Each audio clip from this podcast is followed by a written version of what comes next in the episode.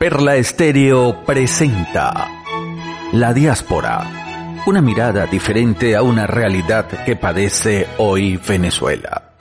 La percepción y el sentimiento de quienes por diferentes razones se fueron a comenzar de nuevo.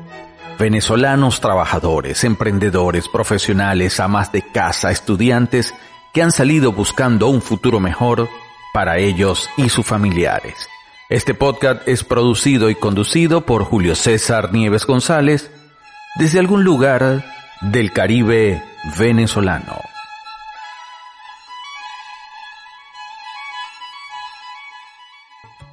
Este episodio es presentado por My Food Bar, catering especializado en la reinterpretación de la cocina venezolana y española, y Candela Restaurant, un lugar mágico para conectarse con los sabores de Latinoamérica.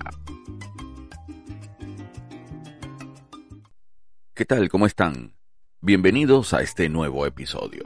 En esta oportunidad voy a conversar con dos personajes muy queridos en la ciudad de Maracay, en el centro de Venezuela y ahora en el mundo.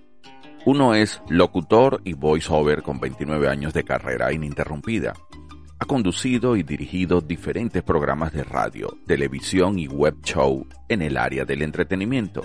Es licenciado en Comunicación Social y también egresado de la Escuela de Teología Católica San Justino.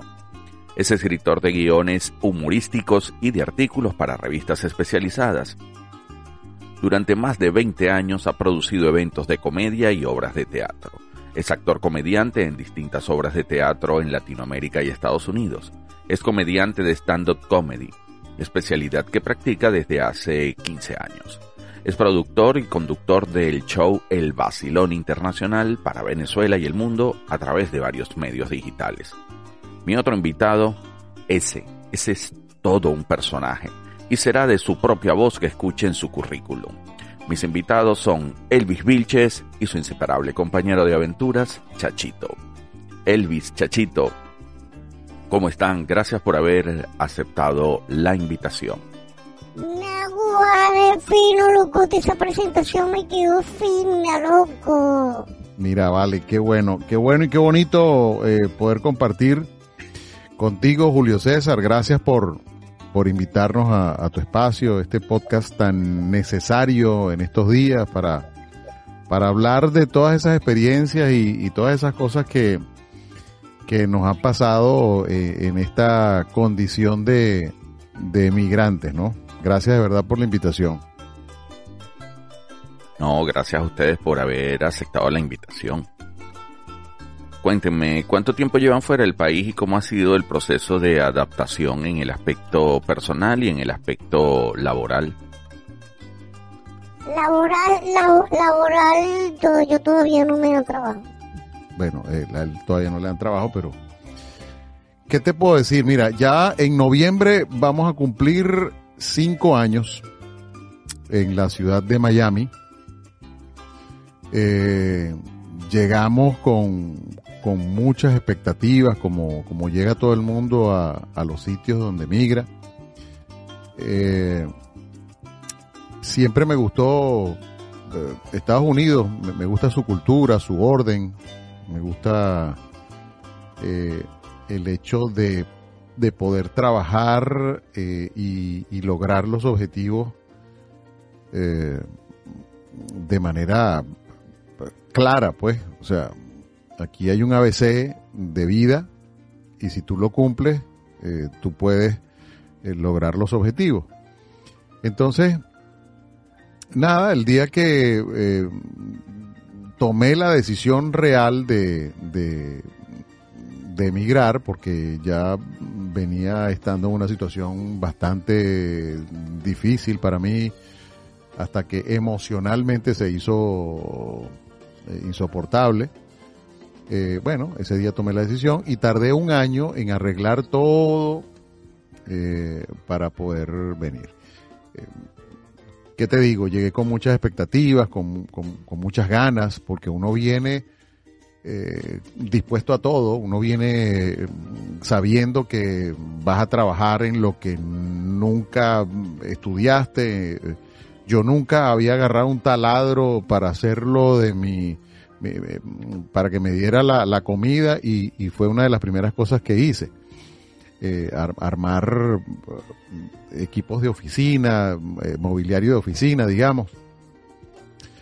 trabajé un buen tiempo eso y aprendí, que eso es lo bonito y eso es lo bueno. que uno aprende muchísimo de, de las cosas que te tocan hacer eh, y uno las agradece, ¿no? Porque te van formando, como decía un viejo amigo mío, ya en paz descanse, él decía que el trabajo forma el carácter de la persona, y eso es verdad. ¿Y dónde trabajas en la actualidad? En la actualidad yo tengo ya aproximadamente unos tres años eh, dedicándome, eh, no he podido hacer radio, lamentablemente no he podido, intenté entrar en la radio en mis inicios, digamos en los en el primer año. Pero es un poco complicada la cosa porque aquí es distinto, aquí es muy distinto y además que si eres una persona que no te conoce nadie, eh, por supuesto que las, eh, digamos que las oportunidades eh, se te hacen un poquito más engorrosas, ¿no? Es lo que yo considero. Sin embargo, desde hace unos tres años más o menos pude ubicarme, quizá, sí, sí, más, más o menos unos tres años, este, logré ubicarme en, el renglón de mi área, aunque no es la radio, pero sí se parece mucho a lo que yo hice toda mi vida, que fue radio. Entonces, eh, conseguí estar en una radio online, eh, 305laradio.com, que fue un proyecto muy bonito eh, de la gente de 305 Broadcast, que es un, eh, una empresa proveedora de equipos para, para emisoras de radio, de televisión, eh, radio digital. Y entonces ellos eh, apostaron por ese proyecto y Carlos Alberto Márquez, bueno, lo llamaron para, para encargarse, digamos, llevar adelante ese proyecto. Entonces Carlos me llamó a mí y ahí comenzamos a, hacer radio online. Eh, digamos que, aunque distinta, no es muy diferente de la radio tradicional. Y, bueno, desde ahí en adelante no he dejado esto. he tenido que hacer otras cosas alternas, por supuesto pero mm, este poco a poco me fui encaminando, poco a poco allí en 305 la radio, luego pasó a llamarse 305 eh, Media TV porque se convirtió en una productora audiovisual, eh, de contenido audiovisual, y entonces allí hice las labores de director técnico eh, por mucho tiempo hasta que mm, desafortunadamente gracias a la pandemia todo se fue comprimiendo, todo se fue cerrando, los programas fueron desapareciendo. Y, bueno, em, em, me llamaron de, una amiga me llamó para, para hacer, para armar un estudio, que es donde estoy realmente. Es un proyecto también muy bonito dentro de la Universidad Humboldt, que se llama eTalent Productions. Es una, es una pequeña productora audiovisual eh, que se encarga de desarrollar contenidos, básicamente, como estamos dentro de la universidad, desarrollamos contenidos educativos, pero también hacemos podcasts de diferentes, de diferente índole, ¿no? Para diferentes nichos. Y aquí estoy como encargado, como el podcast manager de, de este estudio. Trabajamos muy poquitas personas y, la verdad que es un ambiente muy agradable, muy sabroso, me encanta, me, eh, me hace estar en mi salsa, digamos, que aunque no es radio propiamente, como la conocemos todos, pero, pero está, eh, eh, estoy en lo mío. Y, en lo mío también, hoy te lo Así es. ¿Y están contentos con la decisión que tomaste? Me gustaría que los dos dieran su punto de vista. Yo creo que la felicidad son momentos. Eh, yo no es que estoy contento de haber dejado Venezuela, de haber dejado Maracay. Si me preguntas, ¿estás contento de haberte ido? No, realmente no. Eh, sí em, eh, estoy un poco más tranquilo. Estoy un poco más tranquilo porque eh, aunque aquí no tienes ese problema que tenías allá de, la inseguridad que te atormentaba, eh, que, que, no te deja vivir en paz, que es un rollo, entonces la luz, la gasolina, la comida, no hay arroz, eh, no hay, o sea, en, ese momento que yo decidí irme, tenía problemas muy básicos que, que Dios mío, yo, yo mantenía dos casas y entonces mm, no podía comprarle un caucho a mi carro porque eh, se me descompletaba la, tú sabes, la comida, el mercado. Y yo decía, pero Dios mío, esto, esto, yo tengo que darle una solución a esto. Yo no, yo no, yo no me, no acepto vivir así, no me acostumbro a esto, no, no puedo. Y ahí fue cuando eh, fue una de las cosas que me, me, hizo venir aquí. Aquí uno tiene otro tipo de problemas. Aquí uno tiene la familia lejos.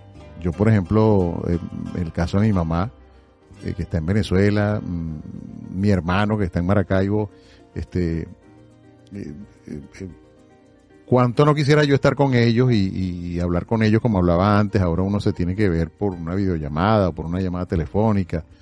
Eh, es, un poco eh, difícil y eso no me pone contento, la verdad.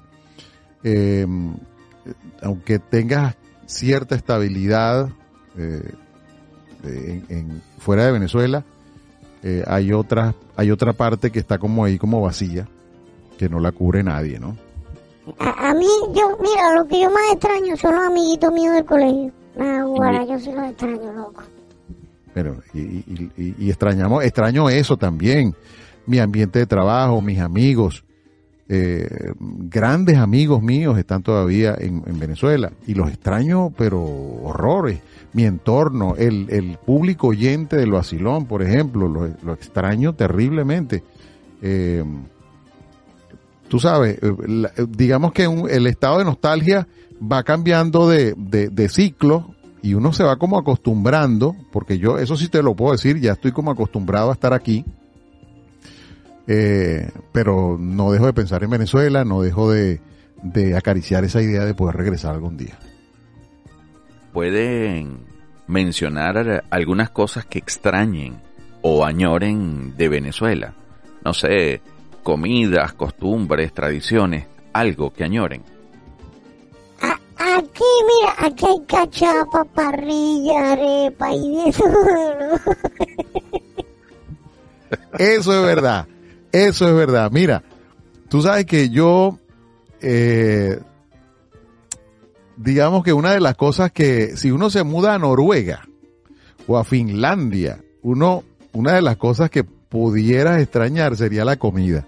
Pero estamos en Miami donde esto es impresionante. Aquí, o sea, eh, cosas como que, cosas como que tú dices que nunca ibas a conseguir aquí un golfeado, por ejemplo.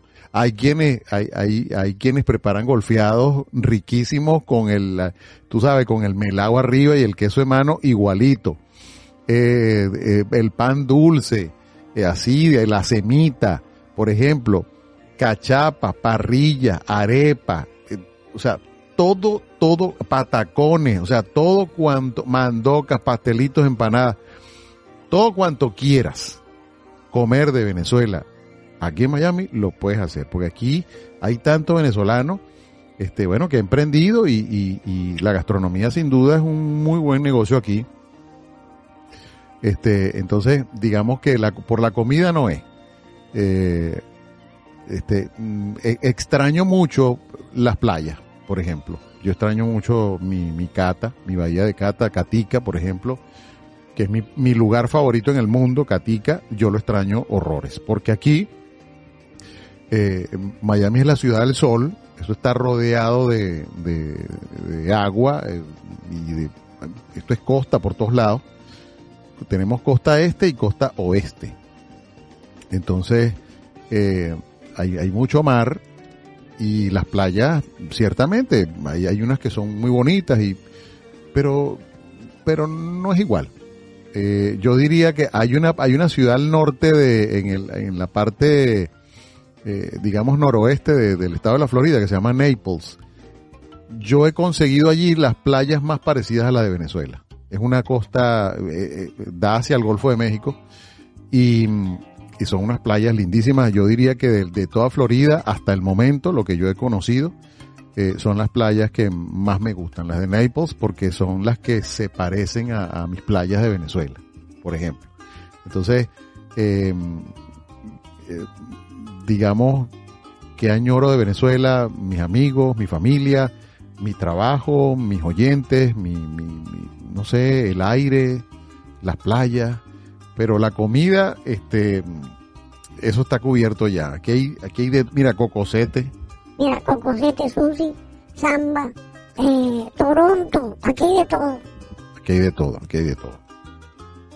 Desde tu experiencia, ¿qué recomendarías a quienes han dado el paso de emigrar o lo piensan dar?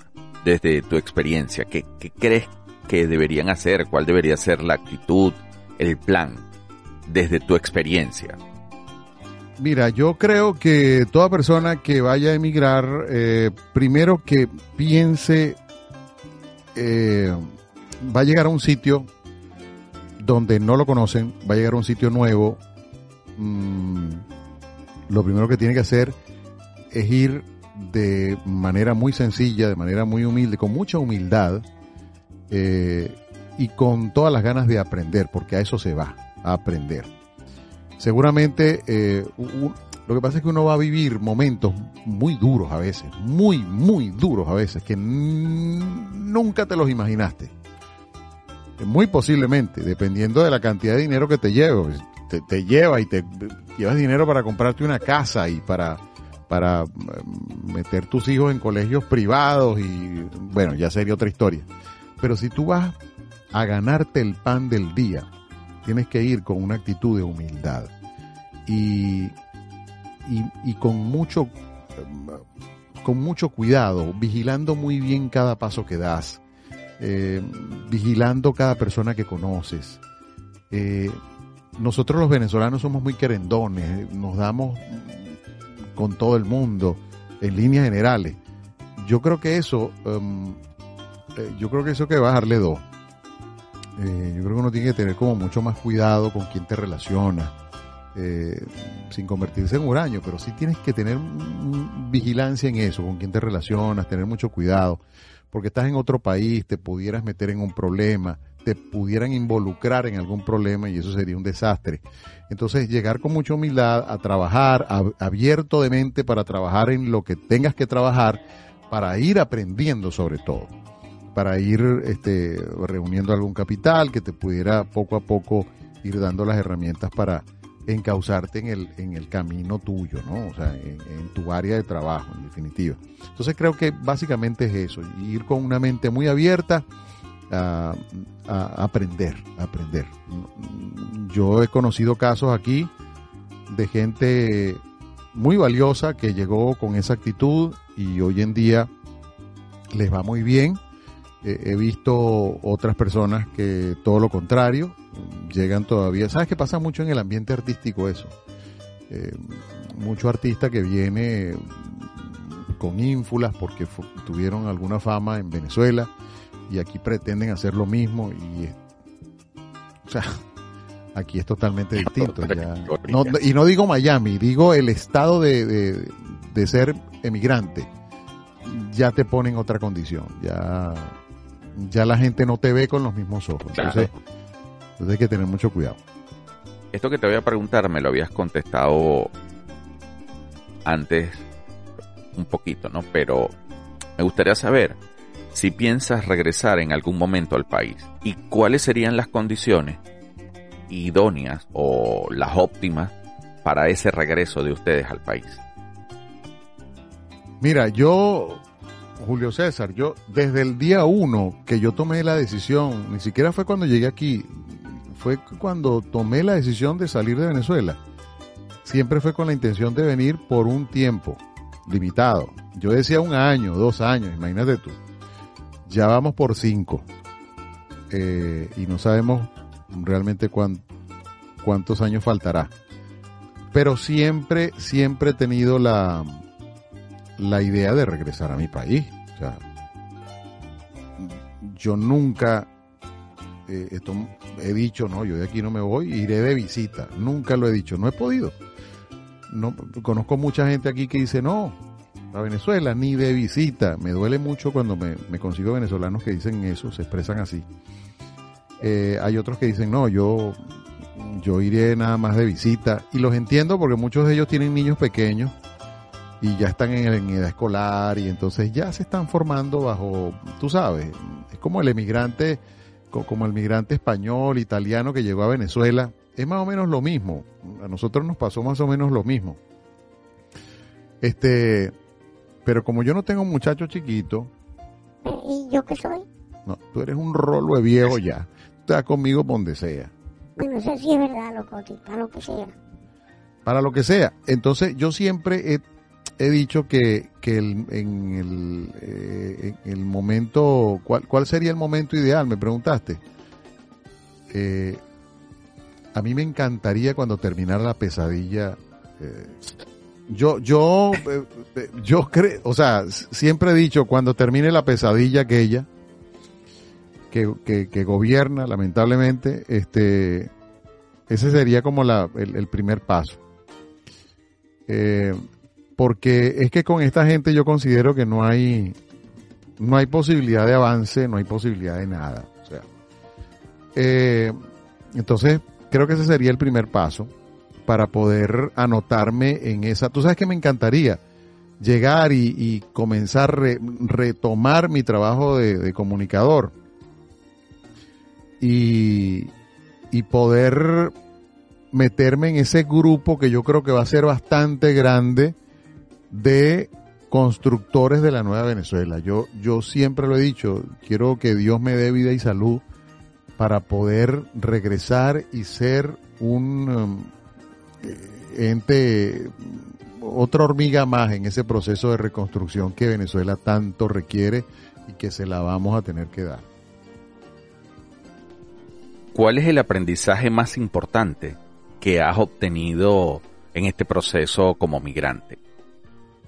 El aprendizaje más importante eh, ha sido la tolerancia. Yo eh, he trabajado bastante la tolerancia porque te das cuenta de muchas cosas. Y una de las cosas que me di cuenta en, este, en, esta situación de, migrante es que yo era intolerante. Era muy intolerante a muchas cosas, a ciertos prototipos de personas. eh, o estereotipos, digamos, eh, a, mm, a muchas situaciones y, y te das cuenta que, que no tiene sentido ser intolerante, va en tu contra al final. Entonces, em, eso creo que básicamente se te abre mucho la mente, Julio, cuando estás en esta situación.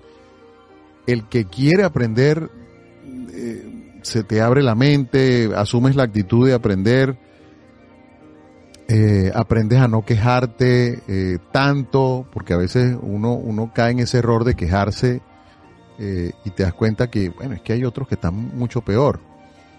Eh, pero creo que e- eso he, he aprendido, la tolerancia. Creo que, y la sigo trabajando porque no, no es fácil, pero la tolerancia en cuanto a personas, situaciones, es lo que más mm, he trabajado, creo yo. Ahora, ¿tú consideras que esos aprendizajes, los tuyos, hablando en general, de todos quienes están fuera, si mañana hipotéticamente pudiesen regresar, contribuirían al mejoramiento de nuestra sociedad y al desarrollo del país? Yo creo que sí, porque, mira, e- el problema, y no solamente el problema de nosotros los venezolanos, el, el problema del latinoamericano es nuestra cultura.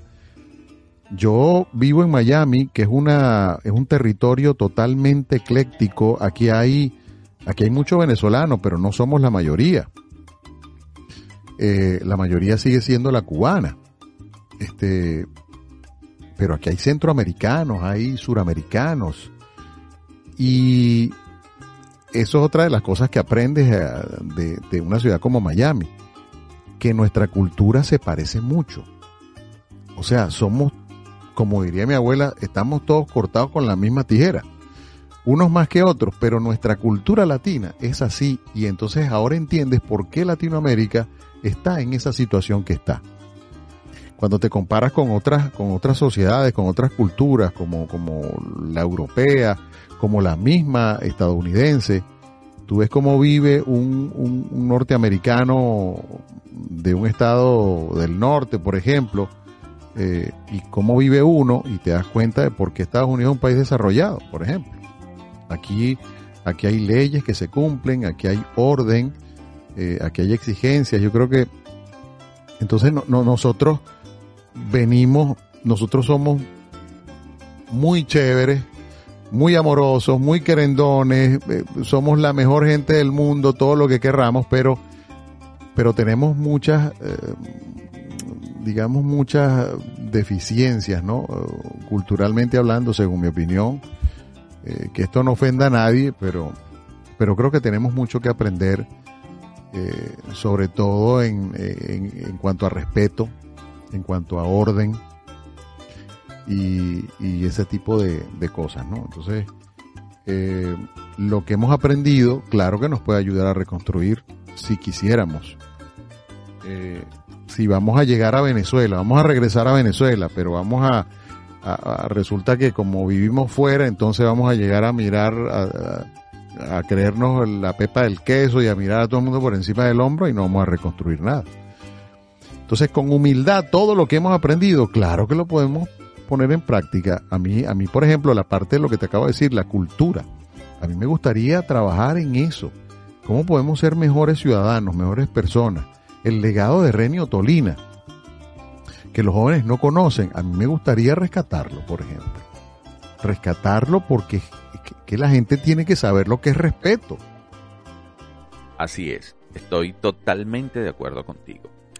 Elvis, ¿cómo ha sido vivir la pandemia allí? Bueno, eh, difícil, eh, digamos, como en todos lados. Este, sin embargo, aquí la cosa eh, fue un, un poco más deportiva. Aquí, cuando, el año pasado, a principios del año pasado, se decretó la cuarentena mundial. Por lo menos aquí en Miami, eh, la, cuarentena fue espontánea.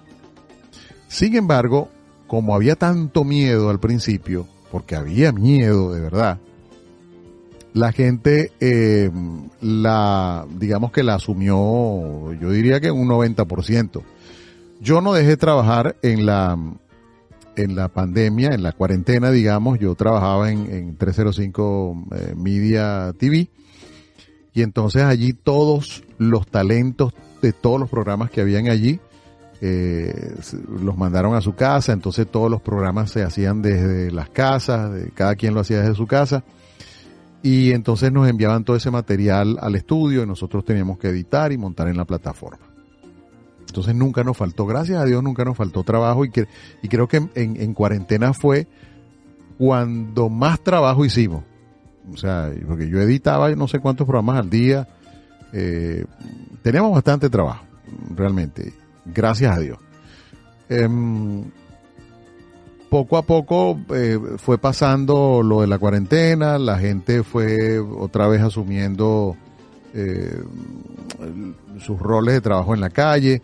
Eh, hay que decir también que aquí el, el, el, gobierno, el Estado, digamos, que digan lo que digan del, del Estado norteamericano, para mí es, un Estado súper asistencialista. Aquí le dieron dinero a todo el mundo. Este, porque bueno, al eso afectó económicamente todo y este, bueno, a cada quien le llegaba su cheque, habían unos que no, pero hubo muchas familias pero muchísimas familias que se vieron beneficiadas del chequecito mensual que les mandaba el gobierno y de eso vivieron y, mucha gente hasta abandonó su trabajo por, por no hacer nada, por, tú sabes, por recibir el chequecito ahí chévere. Este, mm, ya mm, mucha gente mm, ha tenido que salir a trabajar de nuevo porque ya se acabó eso. Eh, las discotecas abrieron, ya los restaurantes abrieron, ya todo el mundo está vacunado aquí. Aquí el que no se vacunó fue porque no quiso. el uso de la mascarilla dejó de ser obligatorio, sin embargo ahora muchos sitios lo están exigiendo también. Porque bueno, ha habido un repunte, una, la nueva cepa esta Delta eh, sigue afectando personas, ha muerto personas de, de, de COVID, eso no lo puede negar, como en todas partes del mundo.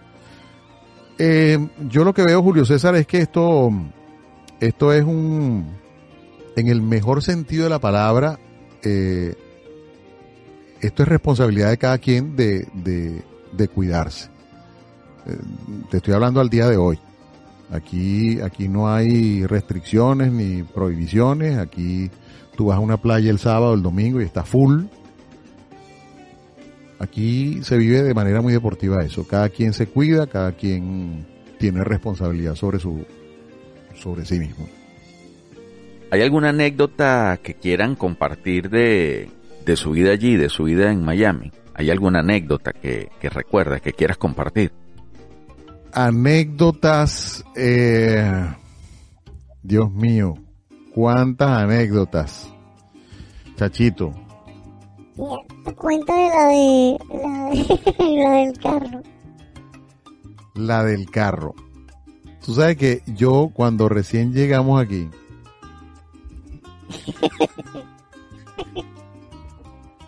cuando recién llegamos aquí, eh, un gran amigo mío de Maracay se enteró que yo estaba aquí y me llamó enseguida. Y me dijo, vente para la oficina y tal. Él tiene una, eh, tiene una pequeña venta de autos usados. Y, y me dice, bueno, nada, andas a pie y tal. Y yo, sí, ando a pie. mm, Llegué hace poco y tal.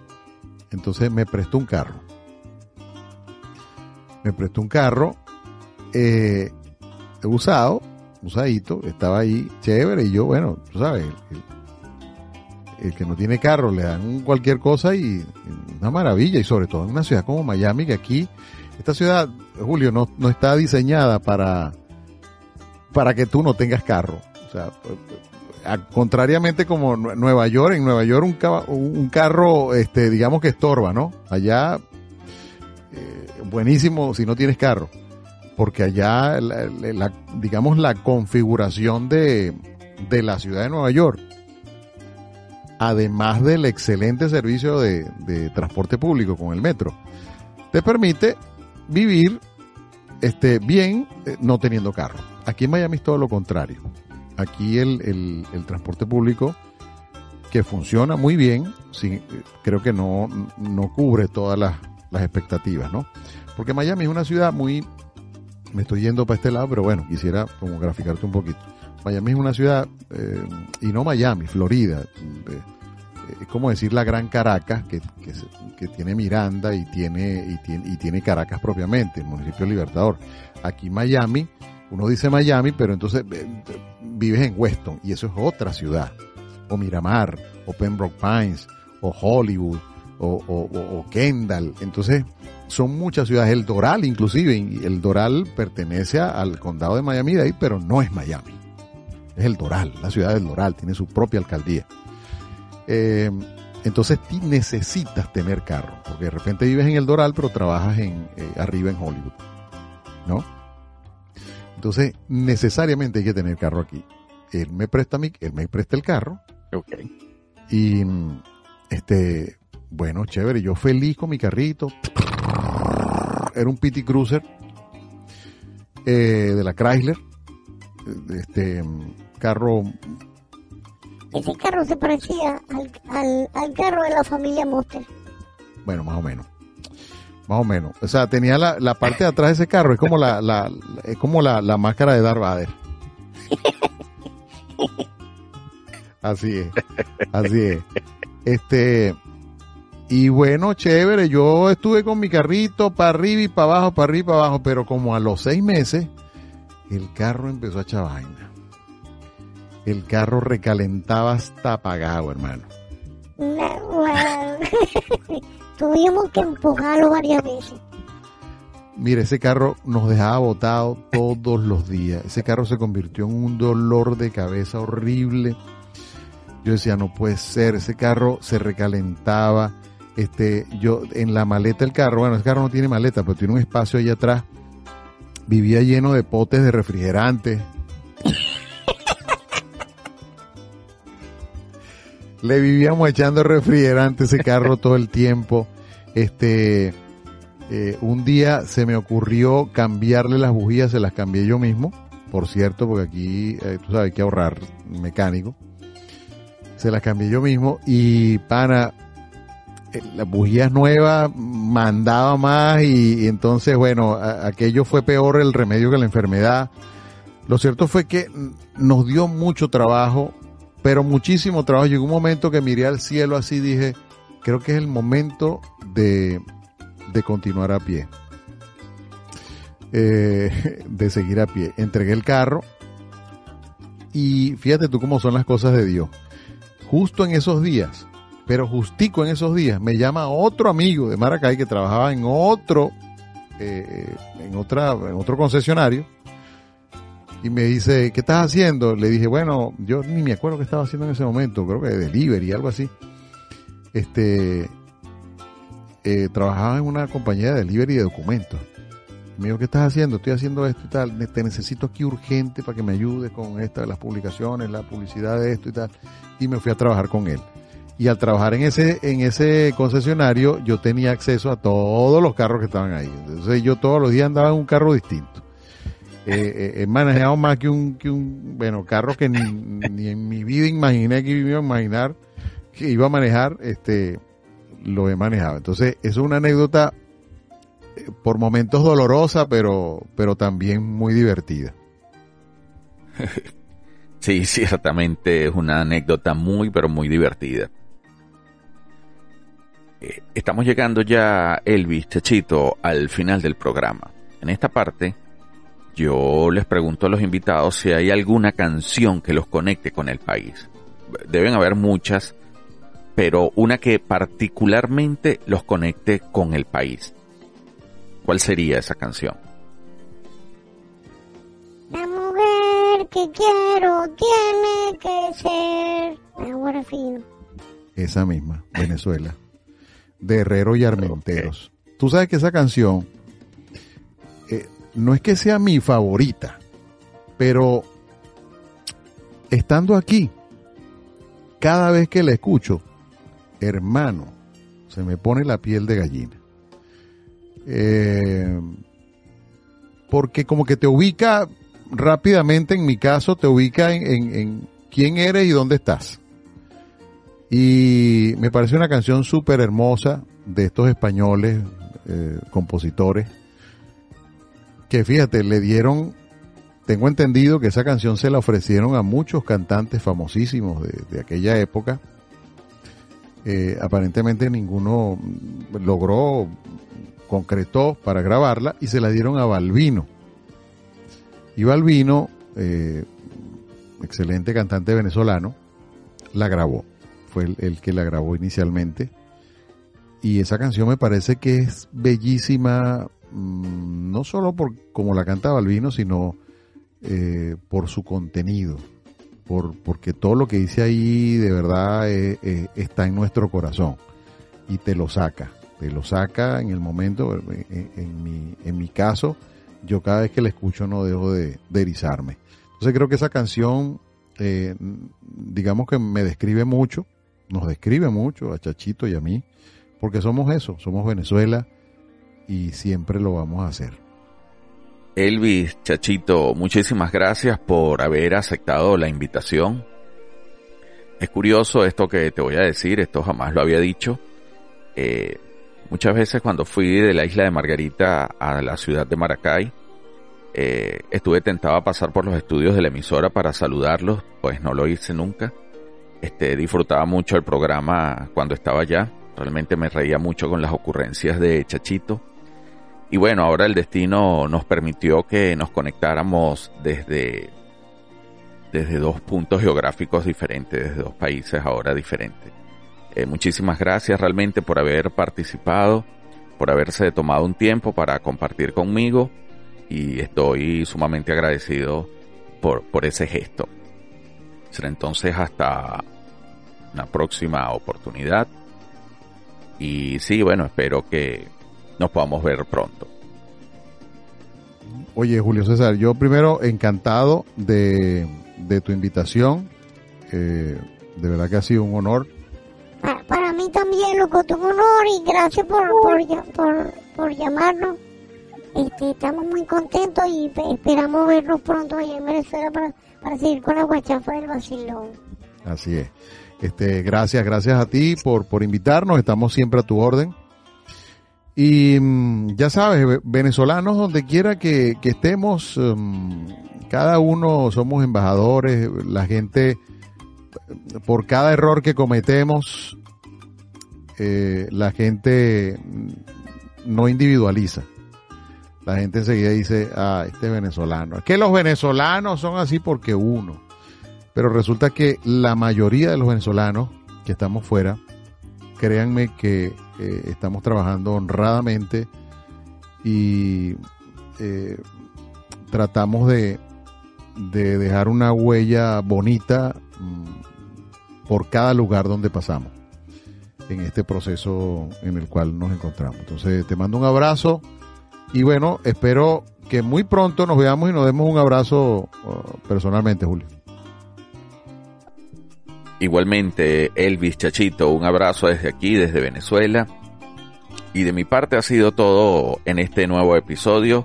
Estaremos compartiendo nuevamente con otro venezolano más adelante de estos que se encuentran en la diáspora haciendo una nueva vida y grandes cosas. Chao, será hasta la próxima. Este episodio fue presentado por My Food Bar, catering especializado en la reinterpretación de la cocina venezolana y española, y Candela Restaurant, un lugar mágico para conectarse con los sabores de Latinoamérica.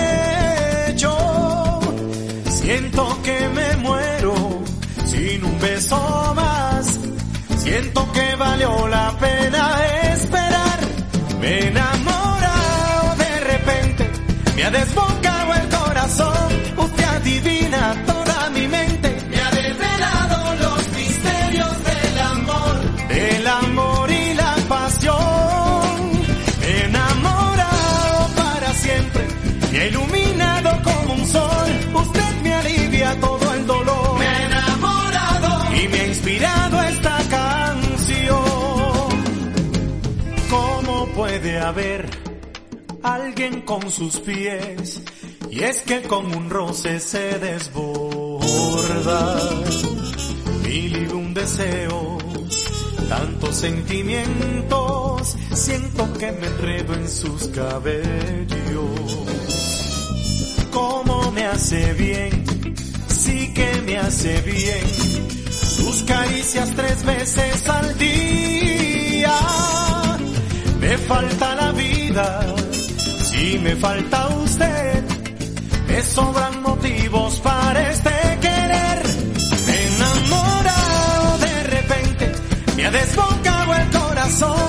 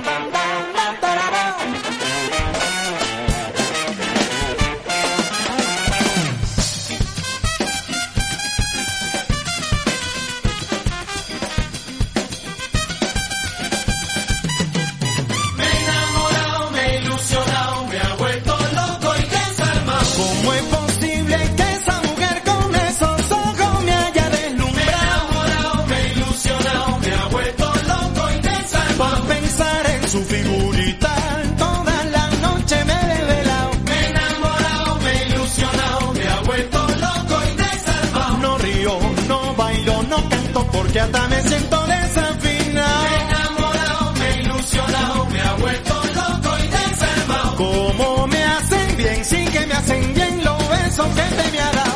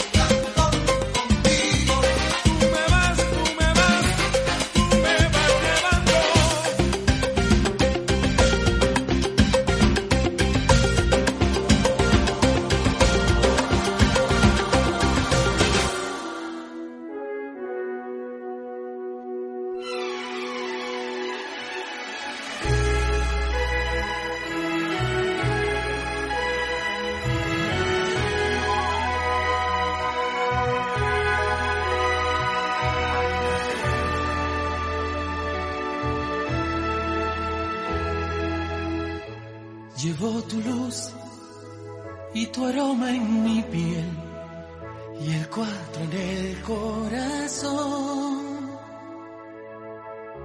Llevo en mi sangre la espuma del mar y tu horizonte en mis ojos. No envidio el vuelo ni el nido al turpial. Soy como el viento en la mies. Siento el Caribe como a una mujer. Soy así. ¿Qué voy a hacer?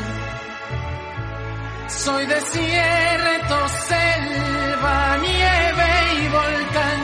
Y al andar dejo mi estela. El rumor del llano en una canción que me desvela. La mujer que quiero tiene que ser corazón, fuego y espuelas. Con la piel tostada como una flor de Venezuela.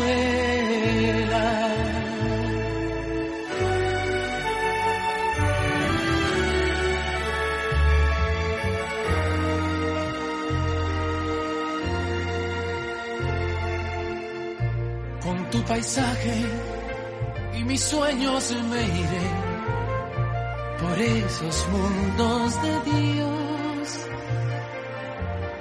Y tus recuerdos al atardecer me harán más corto el camino. Entre tus playas quedó mi niñez al viento y al sol y esa nostalgia que sube a mi voz sin querer se hizo canción. De los montes quiero la inmensidad y del río la acuarela. Y de ti, de ti los hijos que sembrarán nuevas estrellas. Y si un día tengo que naufragar y el tifón rompe mis velas, enterrar mi cuerpo cerca del mar 醉。